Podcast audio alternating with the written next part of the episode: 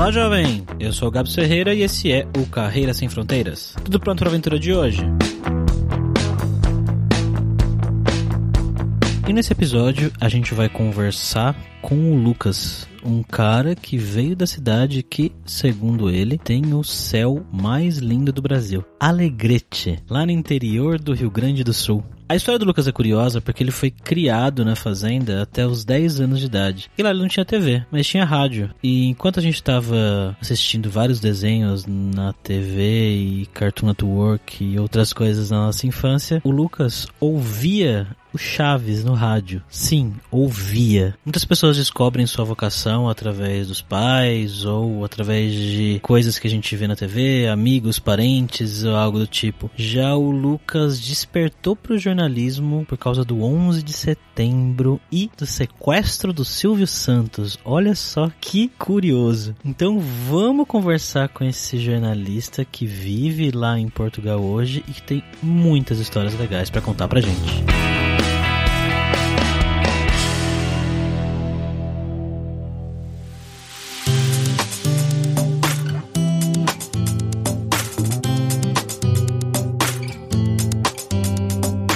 E para conversar com o Lucas, a gente está aqui, como sempre, com ele, o nosso viajante poliglota Fabrício Carraro. E aí, Fabrício, beleza, velho? De boa, voltando hoje pra terrinha aqui com o Lucas, que tá de barba ou sem barba? Tô de barba ainda, não tive coragem de tirar.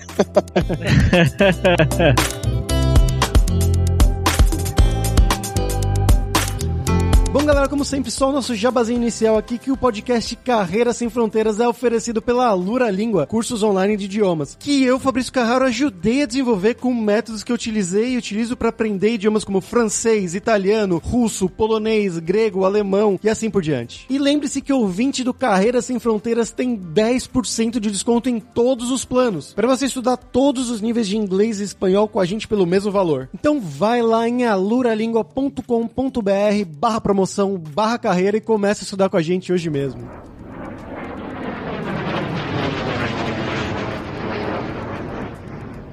Então, para começar, eu queria que você contasse um pouco da sua história aqui, para quem não te conhece, né? Então, de onde que você é, o que que você fez da vida de estudo, de trabalho? Beleza, beleza. Primeiro, muito obrigado por vocês me convidarem para ter essa conversa com vocês. Acho muito legal essa iniciativa do projeto de vocês, viu, Fabrício Gabs. Meu nome é Lucas Juan. Muita gente tem dúvida como pronuncia o sobrenome também. A família pronuncia Juan, então ficamos com o Juan. Eu sou de Alegrete, que é uma cidade no interior do Rio Grande do Sul, perto da fronteira com a Argentina e com o Uruguai. A minha família mora lá até hoje. A minha história profissional, eu como sou do campo, fui criado para fora, numa fazenda com a minha avó, até os 10 anos de idade eu não tinha nem energia elétrica em casa. Eu sempre conto que eu gostava que eu descobri no rádio FM uma maneira de sintonizar o canal do SBT e eu ouvia o Chaves quando era criança pelo rádio. Ouvia o Chaves?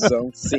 Caramba, velho. Sim. Meu primeiro contato com o Chaves foi ouvindo pelo rádio, eu não sei como o sinal do SBT pegava num rádio velho que tinha lá no sinal FM. Eu descobri aquilo e ouvia o Chaves todos os dias. Como eu era do campo, meu primeiro sonho de criança era ser astronauta. Eu gostava de observar as estrelas. O Alegrete tem o céu mais lindo do Brasil, limpíssimo. Depois eu queria ser médico veterinário. Em 2001, 2000, 2001, teve a grande guinada que eu conheci quando eu passei a morar num lugar que tinha energia elétrica com a minha mãe, já não mais com a minha avó. Tive contato com jornalismo de televisão, assistindo, né? Logo depois teve 2001, vocês lembram? Não sei que idade vocês têm, mas quem é um pouquinho mais velho lembra que 2001 foi um ano muito tenso de acontecimentos midiáticos. Teve o 11 de setembro, que todo mundo Uhum. sabe o que é, e umas semanas antes o Silvio Santos foi sequestrado e aquilo foi transmitido durante horas ao Nossa, vivo por verdade. todas as televisões. Eu lembro que eu matei aula para ficar assistindo e foram esses dois momentos que me despertaram para o jornalismo. Eu tinha 12, 11, 10, 13, talvez, mais ou menos por aí. E logo depois disso eu criei, quando começou a guerra no Iraque, aquela coisa, eu fazia à mão um jornalzinho que dava notícias de guerra do Iraque e da minha família. Ou seja, eu escrevia, passava naqueles papéis que passava para outro papel, não lembro como é que chama aquilo, e distribuía na minha família. E aí era uma folhinha escrita à mão que tinha notícias da minha família, do tipo, o Fusca está para conserto e ainda não voltou, e notícias da guerra do Iraque, tipo, Bush mandou mais uma ofensiva contra,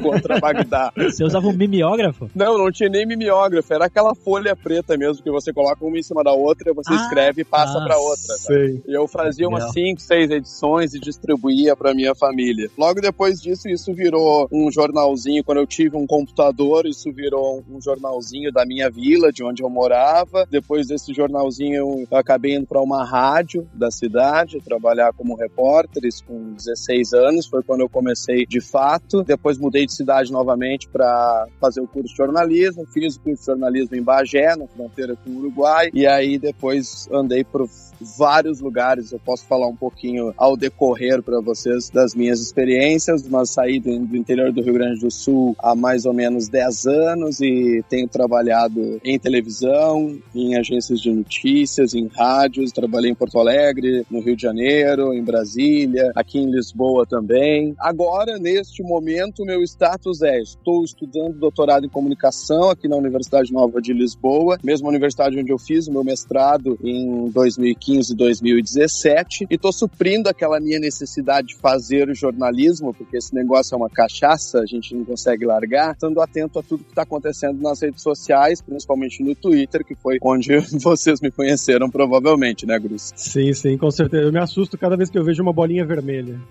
Urgente. E hoje, especificamente, você está trabalhando aonde? Hoje eu estou me dedicando só à minha pesquisa, eu sou colaborador do Instituto de Comunicação da Universidade Nova de Lisboa. Estou me dedicando só à minha pesquisa de doutoramento. Aqui eles falam doutoramento, né? Do doutorado e faço trabalhos eventuais no jornalismo, mas eu estou mais dedicado nesse momento ao meu projeto acadêmico. E você tá em Lisboa mesmo. Estou em Lisboa mesmo. Eu morei aqui, eu vim para cá em 2015, a primeira vez, durante um, um mochilão pela Europa, passei em Lisboa. Isso é interessante de contar, porque eu estava em Lisboa, conheci umas pessoas, fiz uns amigos, e algum deles me falou: Olha, tem umas bolsas aqui que chama Erasmus, que às vezes tem para brasileiros. Nesse mesmo momento, eu peguei o celular, peguei uma bolsa de mestrado, olhei os requisitos e a princípio aquilo me servia. Eu cumpri os requisitos para a bolsa. Quando voltei ao Brasil, me inscrevi seis meses depois, estava aqui fazendo mestrado com uma bolsa Erasmus da União Europeia. Por uma conversa, assim, tipo, totalmente aleatória, eu descobri essa bolsa e tive essa oportunidade.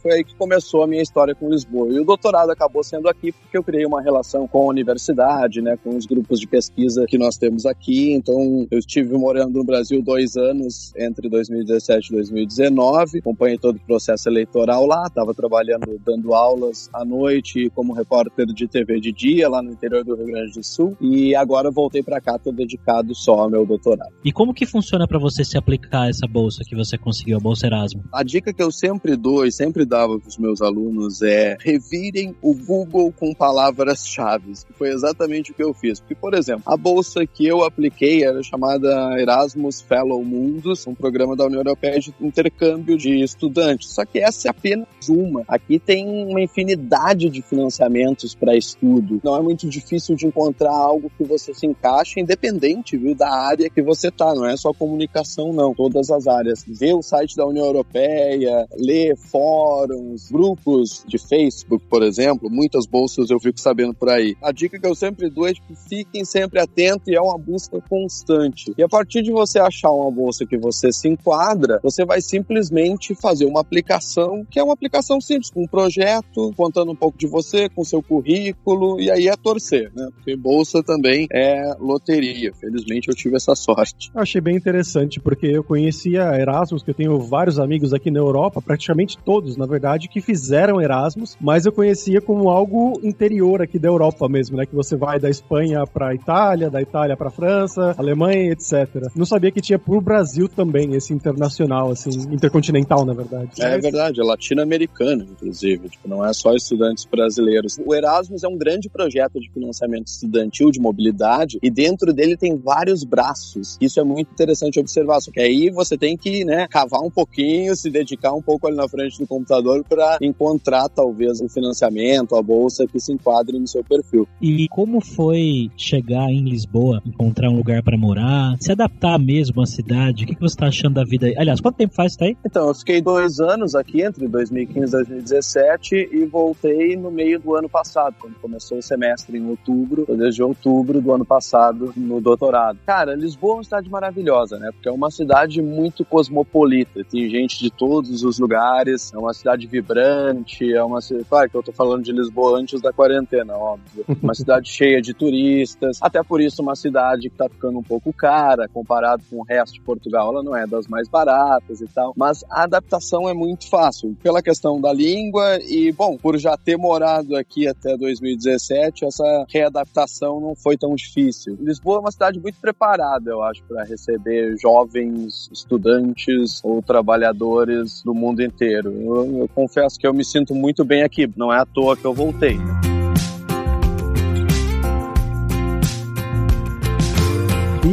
Lucas, a gente geralmente pergunta aqui, né, como foi se adaptar com o idioma, né, para pessoas que foram morar fora do país. E no seu caso, eu vou perguntar isso mesmo assim, porque para ter que escrever um trabalho de mestrado, de doutorado, algo assim em português de Portugal, ou eles aceitam português do Brasil? Porque eu já tive um trabalho que eu tive que fazer há muito tempo atrás, que eu tinha que traduzir coisas de inglês para português de Portugal e muitas coisas eu não sabia, tinha que confirmar com alguns amigos portugueses para saber, é isso mesmo? E eles falavam, não, na verdade a gente não fala assim, a gente fala de um jeito completamente diferente. Então, como foi isso para você? A pergunta faz todo sentido, inclusive não só para academia, para o dia a dia, porque eu nunca tinha vindo para cá e eu confesso que nas primeiras semanas eu tinha até dificuldades de entender as conversas corriqueiras do dia a dia com a senhora da padaria, quando você pedia uma informação e tal. Custou um pouquinho acostumar com um acento português até para as coisas do dia a dia. E com relação à academia, sim, essa é uma questão. Apesar do grande número de estudantes brasileiros aqui, eu ouvi na banca de mestrado, por exemplo, quando eu apresentei o trabalho, o meu texto estava muito brasileiro, segundo um dos professores que estava na banca. E eu, ao escrever, eu já escrevendo isso, eu tentei fazer alguma coisa meio intermediária. Obviamente, eu não consigo usar a língua portuguesa da mesma forma que eles usam aqui naturalmente, mas tentei fazer alguma coisa que não fosse nem muito brasileira, nem muito portuguesa. É uma coisa interessante que aconteceu na banca de uma expressão que eu coloquei uh, quando falava sobre quando os acontecimentos estão, né, nesse momento que todo mundo quer saber, eu me referi isso a pauta quente. Falei em algum momento do texto, quando a pauta está quente, não sei o que, e o professor não entendeu. Ele perguntou, o que, que é pauta quente? Me explica, por favor. a dica que eu dou, olha, as universidades aqui aceitam em inglês também, e é o que eu estou fazendo com o doutorado agora, para fugir desse problema de língua. Então, ok, vamos a uma terceira língua, vamos escrever em inglês. Foi a opção que eu encontrei para não ter que ouvir numa banca de novo, que meu texto está muito brasileiro. Caramba.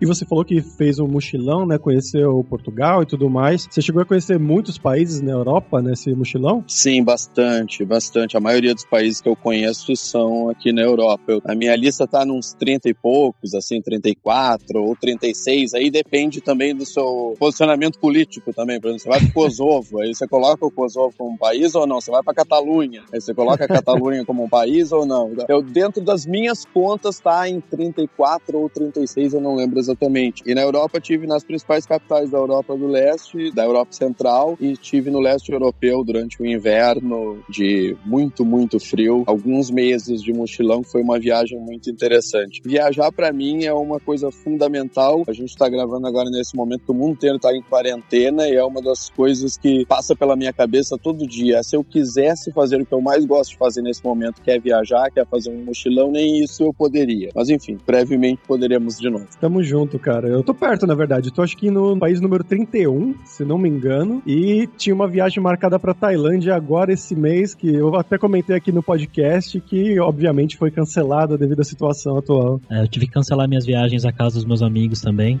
e é o trabalho.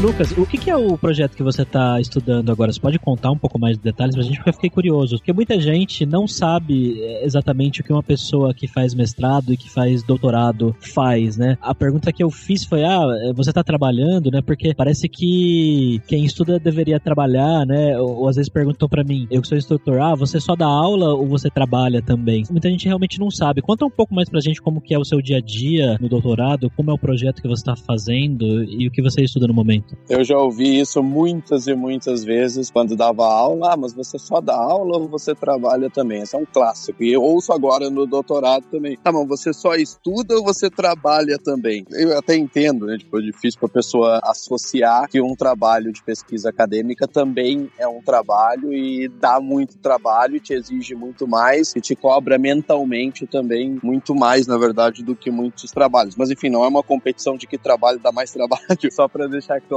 Cara, minha pesquisa no mestrado envolveu o Twitter de político. Eu tenho uma história de gosto pela discussão política, sempre fui muito engajado e muito atento a isso. Tenho no meu currículo trabalho como assessor de imprensa do governador Tarso Genro, lá no Rio Grande do Sul, quando ele foi governador, até 2014. Trabalhava com as redes sociais do governo e com um projeto de participação política chamado Gabinete Digital, que era tocado por um grupo específico e tal, mas eu, como assessor do governador, também estava próximo desse projeto. Aí no mestrado eu fiz uma pesquisa para tentar entender para que serve o Twitter dos políticos, para que, que eles usavam. Porque no meu caso específico, o governador usava o Twitter dele, eu também usava para marcar posição, para enfim, para divulgar ações de governo. E eu queria ver em outros países como isso estava acontecendo. Fiz uma pesquisa com o Brasil, com Portugal, com Espanha, com Estados Unidos, selecionando um grupo seleto ali de políticos e acompanhando o Twitter deles. Obviamente, o Trump na época, isso foi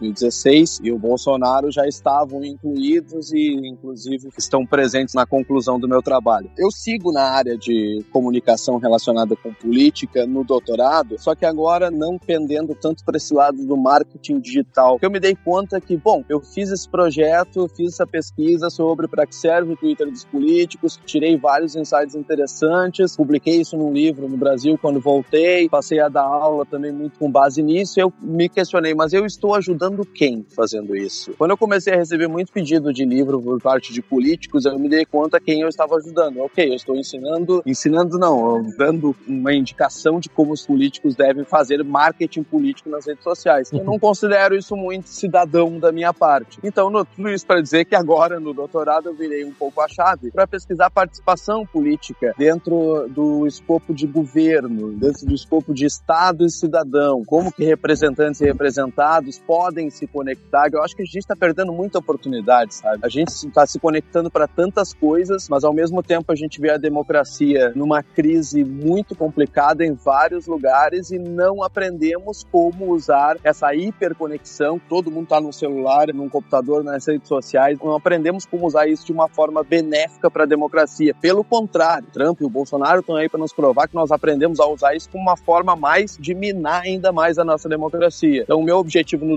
doutoramento agora, no doutorado agora, eu acabo falando doutoramento o tempo inteiro, porque enfim, eu já absorvi essa palavra do português de Portugal. Então, meu objetivo agora é olhar bom exemplos de, de ponta do mundo de uso de redes sociais em termos de participação política, para tentar no final dar algumas dicas também, né, tirar alguns insights para os nossos governos futuros se reaproximarem da cidadania, sabe? se reaproximarem dos cidadãos. A gente está muito afastado. Quem está próximo das pessoas, do seu grupo político, é essa nova extrema direita que está tomando conta em vários pontos do mundo aí. Só uma curiosidade, na verdade, você achou a atuação não só desses específicos, como você citou, né, Trump e Bolsonaro, mas em geral a atuação dos políticos brasileiros e americanos muito diferente dos políticos europeus, por exemplo, de Portugal e da Espanha? Teve umas conclusões interessantes porque coisas muito europeias, por exemplo, aqui a maioria deles usava o Twitter para divulgar posições pessoais sobre determinados temas, para gerar aspas para a imprensa, né? enquanto os americanos e os brasileiros usavam mais como uma ferramenta mais de divulgação do que, que eles estão fazendo. Ah, olha aqui a foto eu cumprimentando as pessoas não sei onde, inaugurando não sei o que. Isso foi uma coisa que ficou muito clara. E no final do trabalho eu defini os dois tipos. Um era o Twitter do político, que é a gratidão operada pelo político em questão, e o político no Twitter, que é uma pessoa normal que se aproxima do usuário comum no, no modo de usar na rede, na conversação que faz, no tipo de publicação que faz. E esse perfil de uma coisa mais interativa, mais político, gente como a gente, arroba como a gente no, no Twitter, eu identifiquei mais aqui na Europa do que na América, mais nos dois países europeus do que nos dois exemplos brasileiros. Americanska firma Transceptor Technology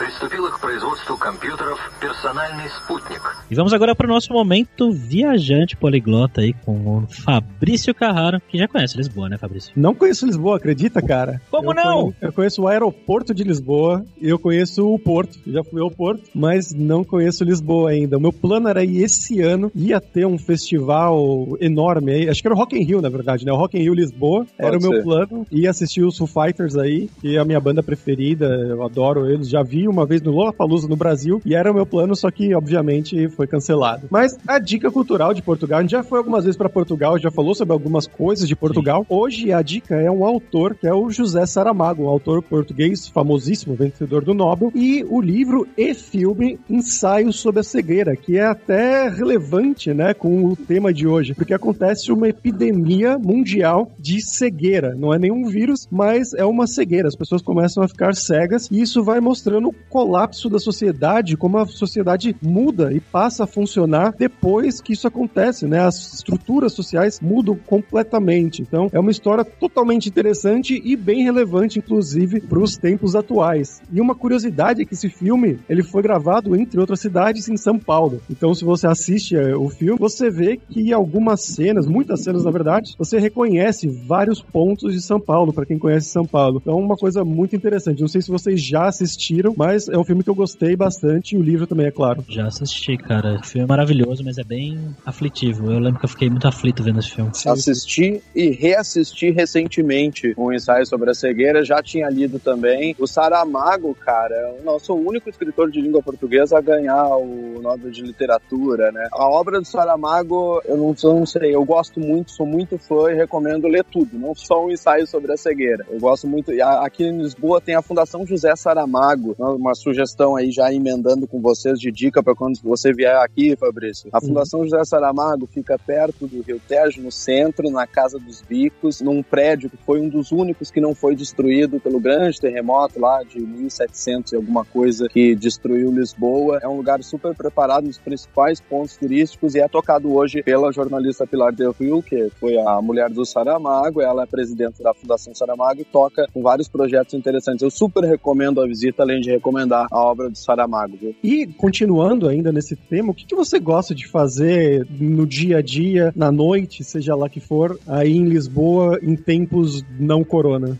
em tempos não corona, muito boa observação. Cara, assim como a Barceloneta em Barcelona, eu gosto muito do bairro de Alfama, que é um dos bairros mais originais da Lisboa antiga. E aí tem aqueles restaurantes ou aqueles barzinhos micro, assim, numa sala 5 metros por 5 metros, cheio de gente que nesse momento não se pode frequentar, tá fechado. São tocados por empresários locais, por pessoas daqui, com uma comida, com atendimento, com um ambiente super local. Eu sou apaixonado pelo bairro da Alfama. E se você é um pouco mais jovem, quer um pouco mais de festa e tal, o bairro Alto é o mais recomendado, que é onde estão todos os bares, onde os estudantes se reúnem ou se, se reuniam em tempos de não pandemia para curtir a noite. É o bairro mais movimentado aqui de Lisboa. Mas é sempre bom lembrar que Lisboa está muito bem posicionada estrategicamente, assim, tá perto de vários lugares bem interessantes. Tipo, você pega um trem em meia hora, você tá em Sintra, que tem um parque nacional lindo, que já é litoral. Você tem o Cabo da Roca, que é o, o ponto mais próximo do Brasil, daqui, por exemplo, que é o ponto que está mais ao oeste de Portugal, um lugar muito bonito. Você tem todo Cascais e toda a linha com praias muito bonitas. Sabe que uma das coisas viajando boa parte da Europa que eu me dei conta, e vocês provavelmente vão concordar comigo, é que não tem lugar, pelo menos na Europa, com praias tão bonitas quanto no Brasil. Então, praia é um negócio muito delicado aqui. O brasileiro chega numa praia na Europa e diz: É, pois é,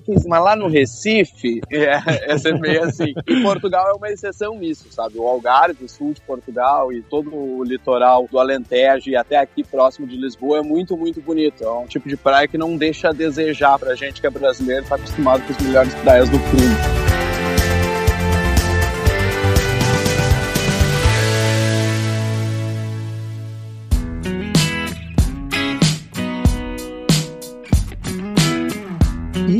Seu trabalho, né, no seu dia a dia aí fazendo seu projeto de doutoramento, você faz isso tudo geralmente de casa mesmo? Seu dia a dia é um home office já desde antes ou você ia para academia, para universidade para fazer isso? Cara, poderia ser, mas eu tenho um problema com esse negócio de home office para mim. Home é home, office é office. Nesse tempo de quarentena tá um pouco difícil para mim manter a concentração para trabalhar. Eu gosto de trabalhar na universidade, no ambiente acadêmico, próximo da biblioteca, com os meus colegas do grupo do, do Instituto de Comunicação e dos grupos de pesquisa que eu faço parte. Durante o doutorado, durante o, até o mestrado, você não tem só as aulas que você assiste, você tem que produzir, você tem que escrever papers, você tem que participar de pesquisas, você dá palestras, participa de seminários, e isso acontece praticamente toda semana, tem alguma coisa na universidade para fazer, participar de um painel, apresentar um trabalho num congresso ou num seminário, ou propriamente ler, né, que a gente tem que ler muito. Eu não sei, a gente estava falando agora do Saramago, eu tô louco para ler literatura novamente, mas eu não tenho tempo, assim, porque é tanta coisa técnica e acadêmica para ler, até porque a área que eu pesquiso, internet, política, tem uma literatura super vasta, é difícil até às vezes escolher qual que é o melhor autor que falam às vezes do mesmo tema. Então tem que ler tudo e tem que produzir, tem que escrever. Eu gosto de escrever, para isso eu sou um pouco conservador. Eu gosto de escrever no horário comercial, no lugar que eu sinto, ok, aqui eu estou trabalhando. Tem um probleminha com esse home office, mas isso hoje, isso é a rotina que eu tenho hoje. Por exemplo, durante o mestrado, quando eu fiz o mochilão no leste europeu, eu estava no meio da produção da minha dissertação do mestrado e fiz um mochilão de meses mesmo assim. Levei o computador e cada lugar que eu chegava, cada cidade que eu ficava, eu ficava em média 5, 6 dias em cada cidade, eu escolhia um dia para dizer, tá, este dia faz de conta que eu estou em casa. Esse dia eu não vou viajar, não vou fazer turismo, eu vou abrir meu computador, vou trabalhar na minha dissertação. E fiz isso e funcionou muito bem. Eu ia pra, geralmente para uma biblioteca pública da cidade, conheci bibliotecas públicas lindas, assim, além de tudo, e passava o dia trabalhando. Um dia da viagem, quando se faz uma viagem muito longa e você tem alguma coisa para fazer, eu recomendo fazer isso. Um dia da viagem você, tá, hoje eu vou fazer de conta que eu tô em casa, eu vou ter uma rotina normal, vou acordar, vou trabalhar, vou almoçar, vou trabalhar de novo e depois de noite eu posso fazer alguma coisa, eu vou dormir cedo. E isso funcionou por algum período, mas não sei em períodos longos se isso para mim, isso uma coisa muito pessoal, né, funcionaria. E eu acabo indo para a universidade. Eu moro numa região de Lisboa que não é a região mais turística e central, a região central ela é muito cheia de sobe e desce, muita, você sobe e desce muita ladeira, muita subida e descida o tempo inteiro. Eu moro numa região mais plana, então eu vou de bicicleta para a universidade, volto de bicicleta para casa em 20 minutos mais ou menos, já faço a minha atividade ao ar livre. Agora eu tô falando isso com vocês, estou ficando super saudoso porque deve fazer mais de um mês que eu não consigo fazer isso.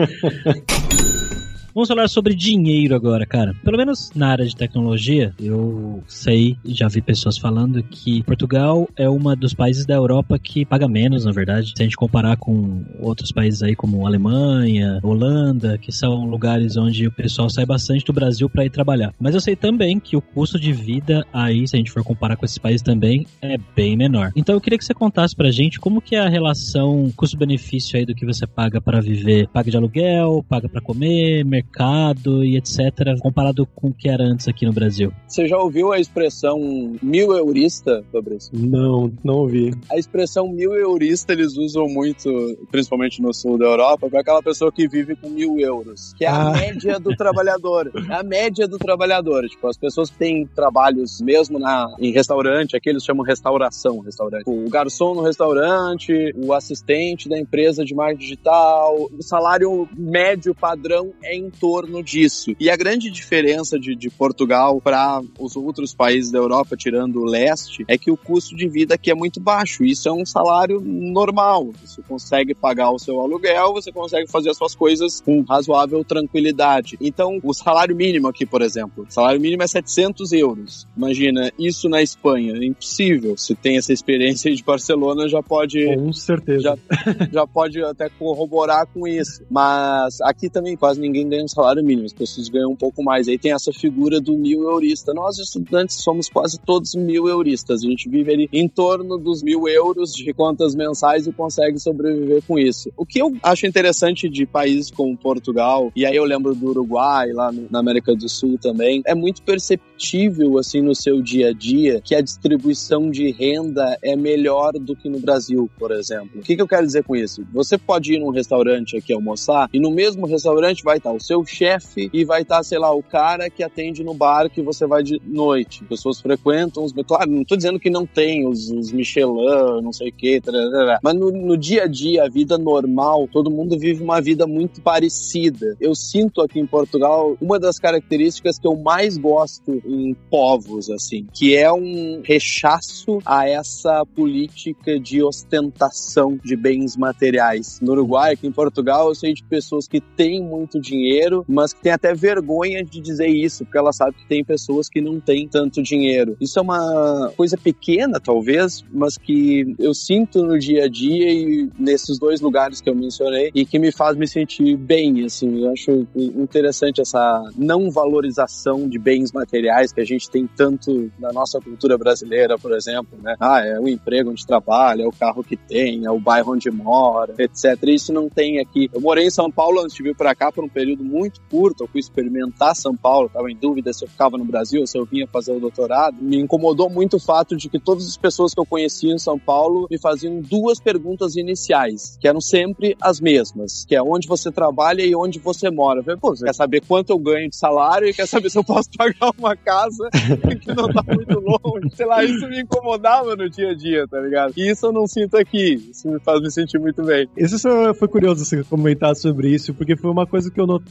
quando eu tava no Porto mesmo, que as pessoas são muito relaxadas, e com amigos mesmo portugueses que eu tenho, que elas são bem relaxadas, assim, bem tranquilas, quanto a roupas mesmo, e sair na rua, você não vê realmente essa ostentação que você vê em São Paulo, por exemplo. Em Berlim, eu acho que também as pessoas, eu achei elas muito relaxadas, diferente de outros lugares da Alemanha mesmo, você vai para Munique já é um pouco mais classe alta, você vê isso um pouquinho mais na rua. Mas em Berlim, mesmo uma pessoa que seja de classe alta, que ganha um ótimo salário, ela não vai querer se exibir, como você tá citando aí de Portugal. É bem interessante isso. Você é, e não isso é do Uruguai também, viu? Eu sou um partidário do Uruguai, acho que a função da minha vida é divulgar o Uruguai. Eu acho o Uruguai um país fantástico. O Uruguai é um lugar que tá aí perto da gente que tem um pouco dessa cultura também. É, o Gabs foi nas férias lá pro Uruguai, né? Foi, cara. Foi pra Punta del Diablo. Eu achei maravilhoso, cara. Eu fui duas vezes pra lá já. Fui pra Montevideo e foi dessa vez que eu estou, fui pra Punta del Diablo e Punta del Leste. E realmente, você vê que tem pessoas que ganham menos e tal, mas pelo menos onde eu passei,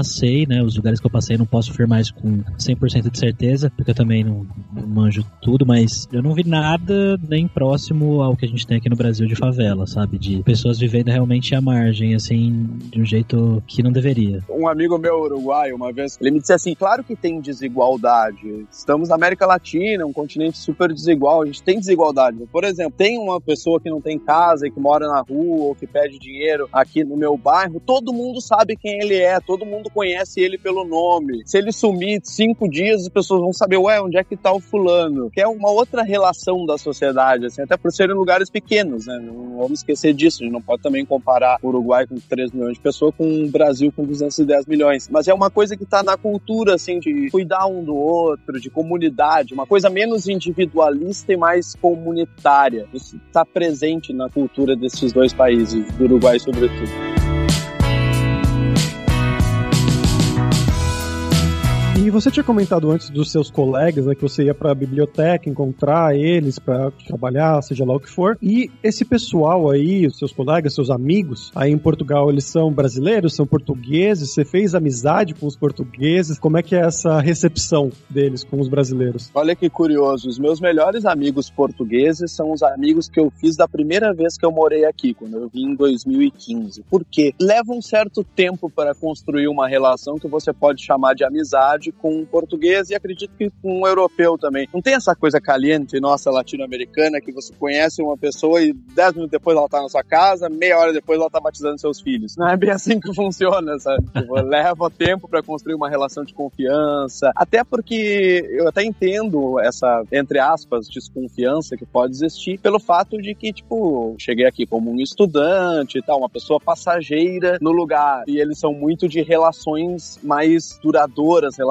de mais raiz, assim. Então até entendo isso. Hoje o meu grupo de amigos ele é formado por portugueses, a maioria os que eu conheci a primeira vez que morei aqui, e brasileiros, obviamente, porque com toda essa resistência de aproximação que rola muito nos europeus, os brasileiros acabam se aproximando um pouco mais. Quem era só conhecido lá no Brasil aqui vira best friend forever, né? Uhum. E, além de tudo, eu tenho muita sorte que nessa última onda de migração de brasileiros para cá, vários amigos meus de muitos anos mudaram para cá, então tenho esse grupo de amigos mais antigo também. Além dos colegas de trabalho, dos, dos grupos de pesquisa, que aí é um grupo mais internacional, assim, tem espanhóis, tem alemães, tem americanos, tem ingleses, um pouco mais diverso. Deixa eu só falar uma coisa, então, que eu sempre falo isso quando começo uma aula numa turma nova e tenho certeza que muita da galera do meu Twitter vai estar tá ouvindo o podcast e eu faço questão de falar isso. Sabe aquela coisa, se você pudesse voltar no passado 10 anos e falar alguma coisa para você, o que, que você diria? Então é mais ou menos isso, mas eu levando a mensagem para outras pessoas. É sobre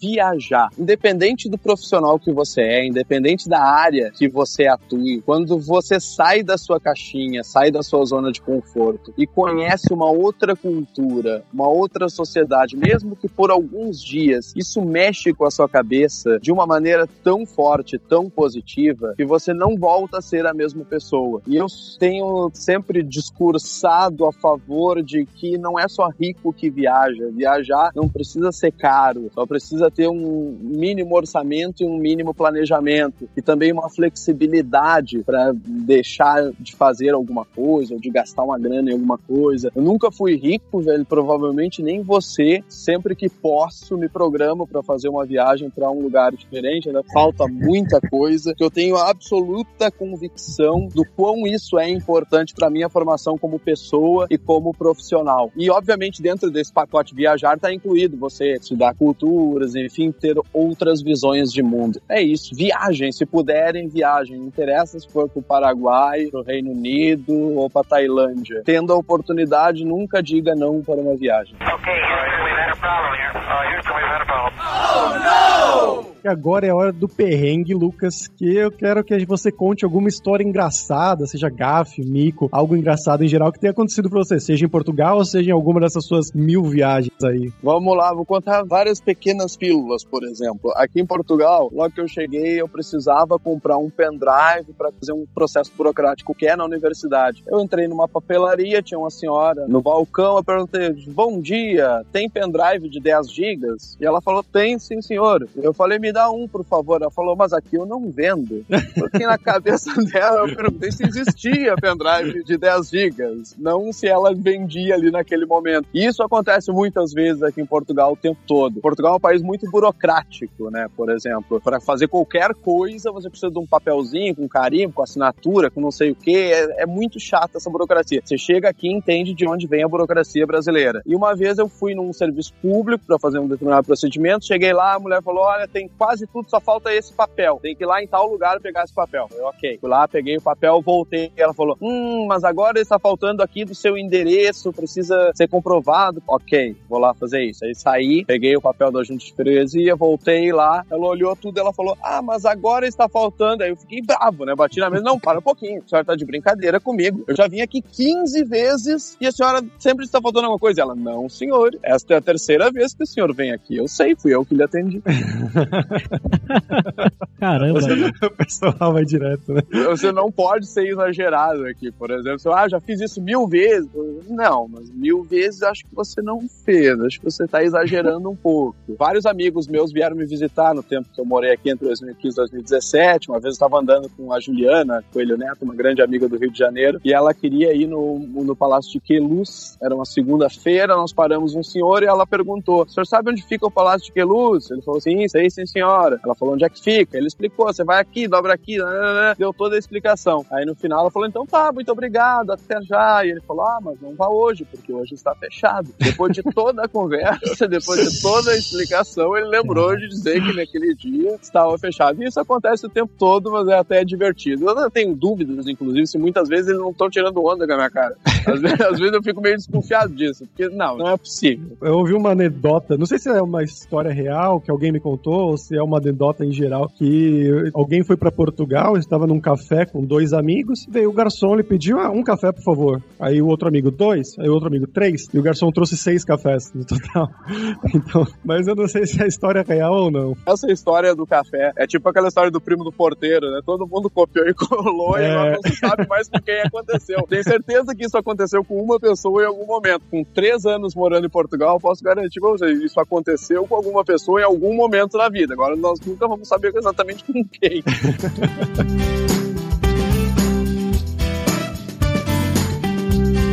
Obrigado, cara. Acho que uma das conversas que eu mais gostei de ter aqui até agora. Foi muito legal mesmo. Sim, com certeza. E você quer se divulgar, fazer o seu jabá aí, Lucas? Cara, no momento eu não tô vendendo nada.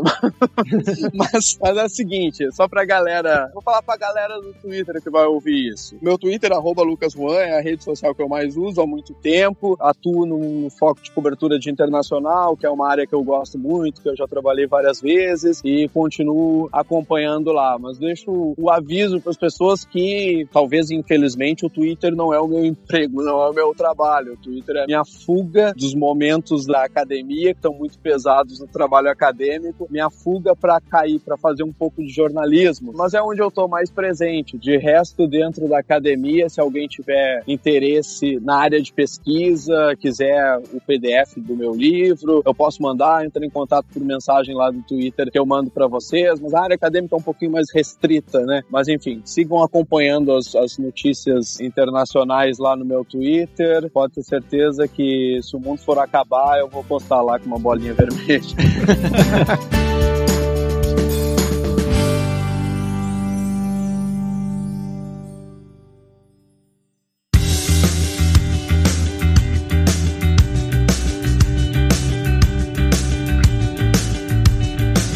pessoal, por hoje é isso. Muito obrigado pela sua audiência. E se você gosta do Carreira Sem Fronteiras, recomende para cinco amigos, para nossa comunidade crescer sempre cada vez mais. E entre no nosso grupo do Facebook, o Carreira Sem Fronteiras, para você ter mais dicas sobre empregos, mercado de trabalho no exterior, tecnologia e também sobre a língua inglesa ou algum outro idioma. E não deixe de conhecer a Lura Língua para você reforçar o seu inglês e o seu espanhol e dar aquela força, tanto no seu currículo quanto na sua vida profissional, e algo que pode ser útil até mesmo no seu trabalho de doutorado, como o Lucas comentou comentou durante o episódio. E só lembrando que o ouvinte do Carreira Sem Fronteiras tem 10% de desconto em todos os planos. Então vai lá em aluralingua.com.br barra promoção, barra carreira e comece a estudar com a gente hoje mesmo. Além também, é claro, da alura.com.br que tem mais de mil cursos de tecnologia nas áreas de programação, marketing, design, business, soft skills, curso de como você criar o seu currículo em inglês ou em espanhol para mandar pro exterior. Então com certeza vai ter o curso para você. Então pessoal, até a próxima quarta-feira com uma nova aventura e um novo país. Tchau, tchau.